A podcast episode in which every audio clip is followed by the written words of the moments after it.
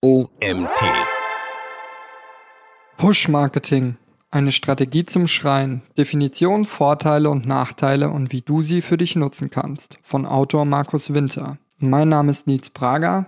Du bist hier beim OMT Magazin Podcast. Viel Spaß mit dieser Folge. Stell dir vor, ein Unternehmen möchte ein neues Produkt oder ein neues Sortiment auf den Markt bringen und niemand weiß davon. Was denkst du, wie hoch sind die Absatzzahlen? Vermutlich sind wir diesbezüglich einer Meinung, dass die Verkäufe des Unternehmens sehr überschaubar sein werden. Genau hier kommt Push-Marketing zum Einsatz. Push ist Englisch und bedeutet drücken. Diese Methode zielt also wörtlich darauf ab, etwas auf den Markt zu drücken. Hierfür gibt es diverse Ansätze und Möglichkeiten. Es gibt viele Unternehmen, große wie kleine, die hiervon Gebrauch machen.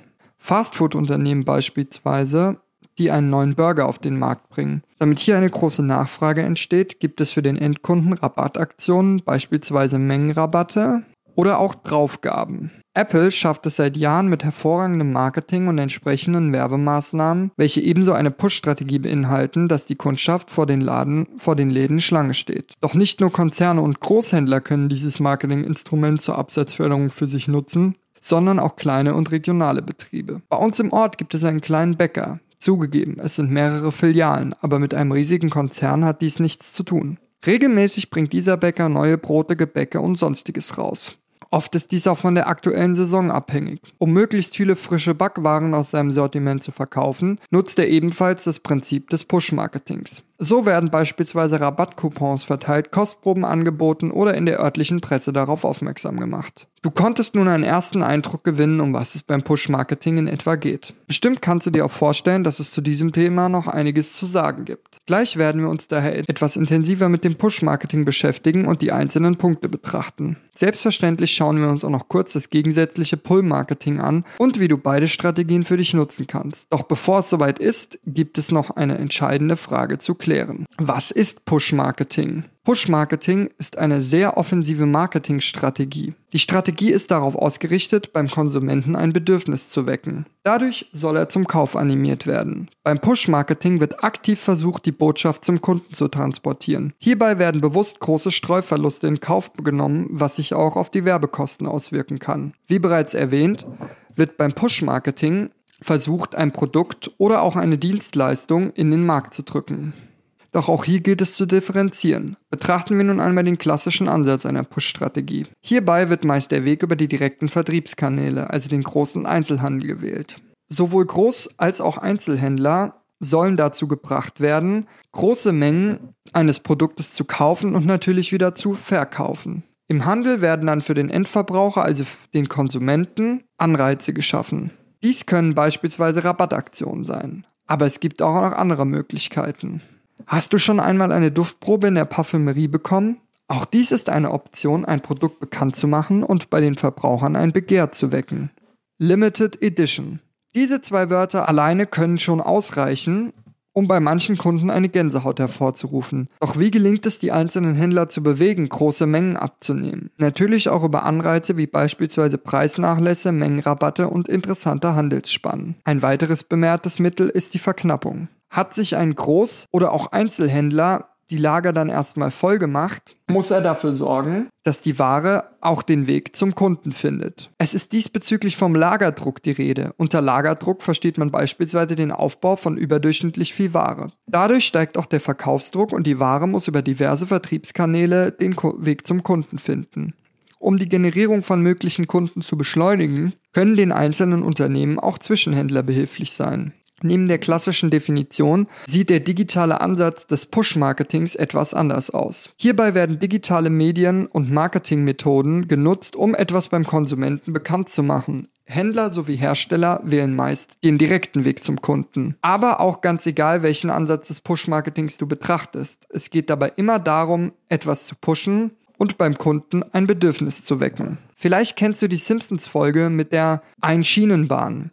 Hier sind die Einwohner von Springfield zu 3 Millionen Dollar gekommen. Natürlich muss das Geld gleich wieder ausgegeben werden. Als sie gemeinsam beraten, was mit dem Geld geschehen soll, taucht ein Lyle Lanley auf. Dieser möchte den Einwohnern eine Einschienenbahn schmackhaft machen und verkaufen. Durch geschicktes Reden schafft er es, diesen Vorschlag so zu pushen, dass nach kurzer Zeit alle davon begeistert sind.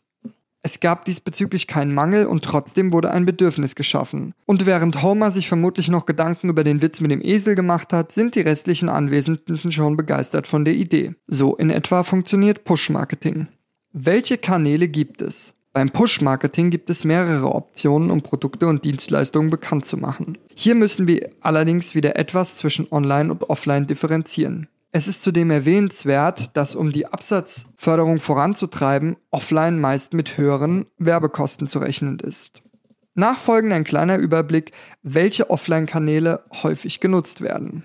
Werbung in TV und Radio, Plakatwerbung, Postwurfsendungen, persönlicher Verkauf, Printwerbung, Werbung am Point of Sale, zum Beispiel Aufsteller.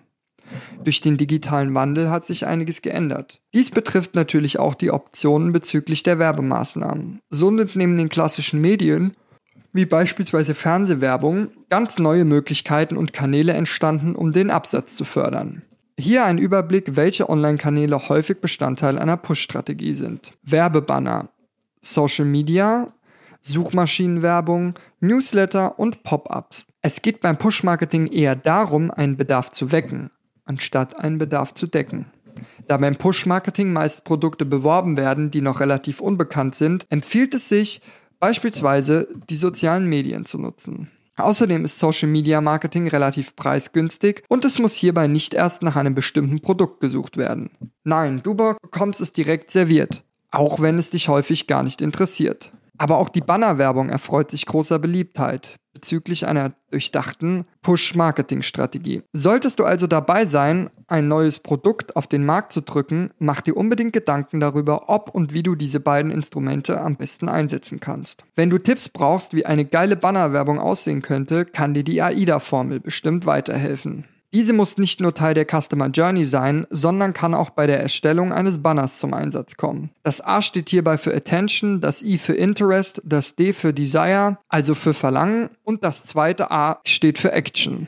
Versuche mit deiner Werbung und bei möglichst vielen Konsumenten Aufmerksamkeit zu erzeugen und Interesse zu wecken. Wenn du das geschickt anstellst und die Anzeige der richtigen Zielgruppe präsentiert wird, hast du gute Chancen, beim möglichen Kunden ein Verlangen zu wecken. Im Optimalfall bewegst du ihn so zum Kauf. Mache es ihm möglichst einfach und vergiss im letzten Schritt den Call to Action nicht. Ein gelungenes Beispiel hierfür ist eine Anzeige des Unternehmens Slack. Diese erzeugt allein schon durch Farbgestaltung und Motiv Aufmerksamkeit. Du siehst auf dieser ein Plakat, in dem ein Mann im Anzug auf einer Wolke sitzt. Neben ihm steht What it feels like to be 32% more productive. Slack, make work better. Der Umstand, 32% produktiver zu sein, wirkt durchaus interessant. Und die Botschaft Make Work Better steigert das Verlangen danach. Zum Schluss ist noch ein Call to Action platziert, auf dem Learn More steht, der zu einer bestimmten Handlung auffordert und fertig. So kann eine Werbung beispielsweise aussehen. Was die sozialen Medien betrifft, so befolgen die einzelnen Kanäle auch eigene Regeln und Gesetze. Hier auf alle einzugehen, würde den Rahmen des Artikels sprengen.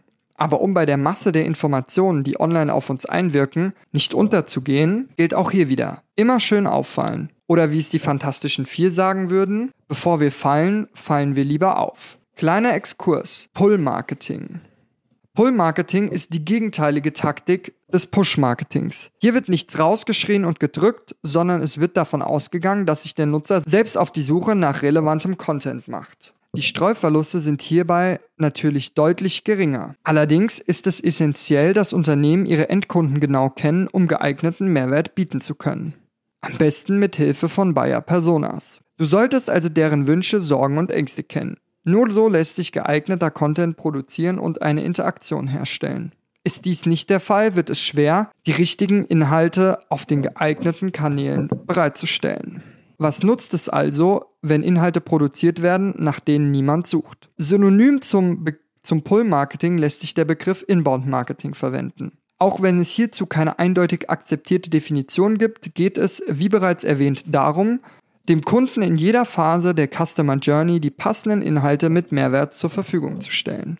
Wikipedia definiert Inbound Marketing folgendermaßen. Inbound Marketing, englisch inbound, eingehend oder ankommt, ist eine Marketingmethode, die darauf basiert, von potenziellen Kunden aktiv aufgesucht und gefunden zu werden.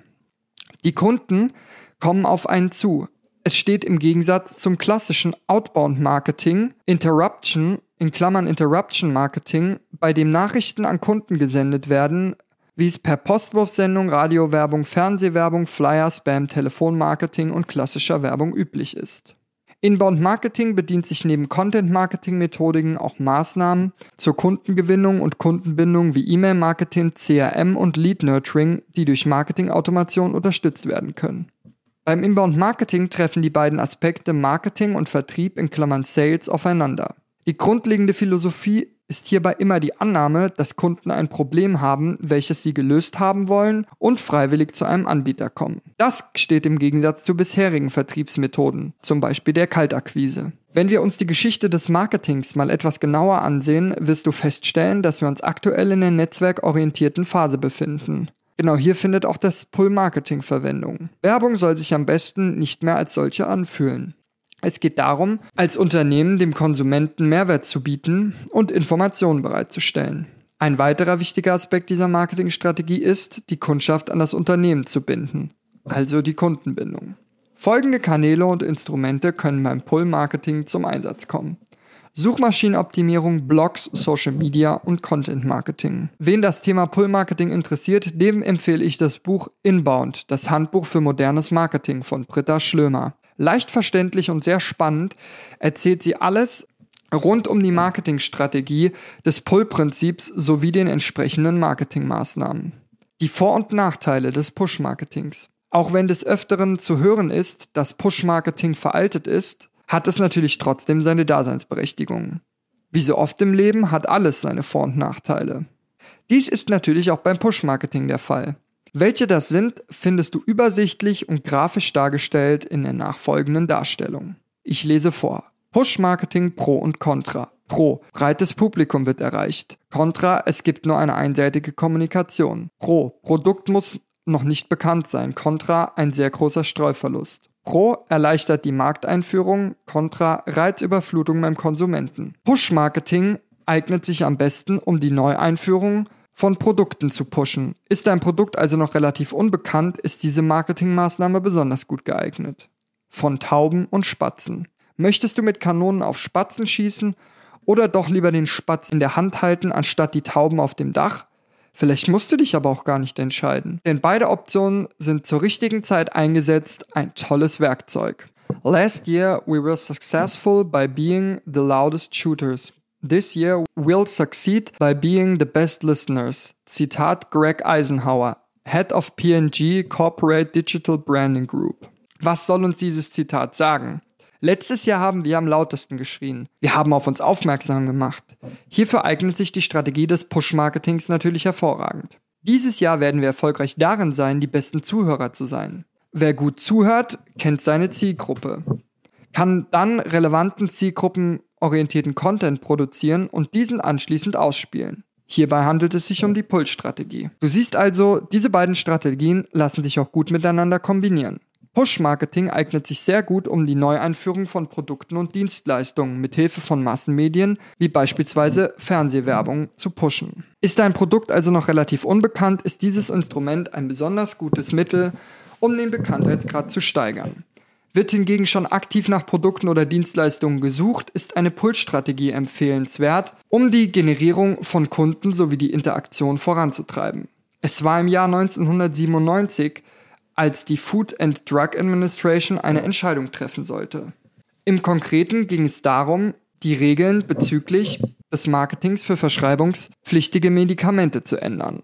Die Entscheidungsträger sprachen sich für eine Lockerung aus. Diese Entscheidung änderte auch die Herangehensweisen. Bis zu diesem Tag verfolgten die Hersteller, Groß- und Einzelhändler eine klare Push-Strategie. Es wurden Arzneimittel zu den Ärzten gedrängt.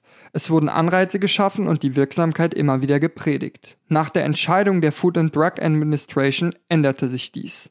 Es kam vom Push zum Pull-Marketing. Es gelang den Herstellern durch geschicktes Marketing die Konsumenten dahin zu bewegen, dass diese nun zu den Ärzten kamen und Informationen zu den einzelnen Medikamenten wollten. Auch äußere Einflüsse können also Einfluss darauf haben, für welche Strategie du dich entscheidest. Je nachdem, in welchem Bereich du tätig bist, kannst du davon mehr oder weniger betroffen sein. Eine Risiko- oder auch SWOT-Analyse kann entsprechend Aufschluss geben und sich positiv auf zukünftige Entscheidungen auswirken. Fazit. Auch wenn Push-Marketing nicht mehr so zeitgemäß ist, hat es trotzdem seine Daseinsberechtigung. Zum richtigen Zeitpunkt eingesetzt kann es auf jeden Fall wirkungsvoll sein. Aber auch die Dosis ist mitentscheidend, denn man kann es schnell übertreiben. Dann ist ein gegenteiliger negativer Effekt zu erwarten und die Verbraucher sind primär genervt. Ob es Sinn ergibt, diese Taktik einzusetzen, hängt von den jeweiligen Zielen ab. Wie bereits erwähnt, ist eine Push-Strategie primär dann sinnvoll, wenn ein neues Produkt oder eine neue Dienstleistung auf dem Markt etabliert und der Bekanntheitsgrad gesteigert werden soll. Solltest du vorhaben, auf eine Push-Marketing-Strategie zu setzen, mach dir im Vorfeld also Gedanken darüber, was deine Ziele sind. Wenn du der Meinung bist, dass du eine Push-Strategie einsetzen willst, überlege dir, welche äußeren Faktoren darauf Einfluss haben, mit welchen Risiken zu rechnen ist, welche Kanäle du bespielen willst und wie viel Geld du dafür ausgeben möchtest bzw. kannst. Außerdem kann es auch gut sein, dass du nach dem Schreien zuhören möchtest. Soll heißen, überleg dir, ob eine Push-Pull-Strategie eine optimale Vorgehensweise sein könnte.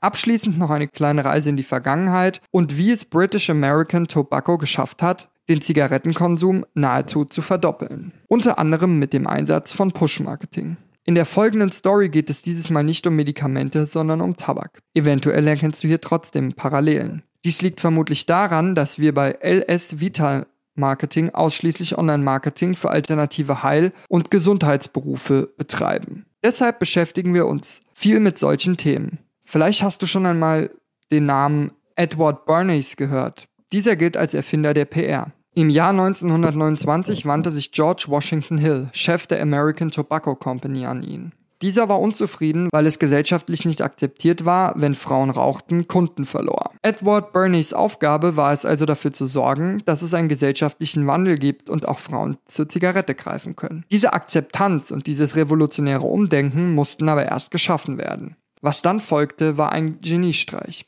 Eine Aktion, ein Mix aus PR, Guerilla-Marketing und einer Push-Strategie. Er organisierte für den traditionellen Osterumzug eine Gruppe Feministinnen, welche Zigaretten hochhielten und diese natürlich auch rauchten. Schon im Vorfeld hatte er angekündigt, dass während des Umzugs die Fackeln der Freiheit entzündet werden. Die Zigarette wurde zum Symbol für die emanzipierte Frau und Lucky Strike in Klammern BAT erzielte dadurch ein gigantisches Umsatzplus. Ob wir dies gutheißen können? Nein. Aber die Wirkung sowie die Idee dieser Aktion an sich sind genial.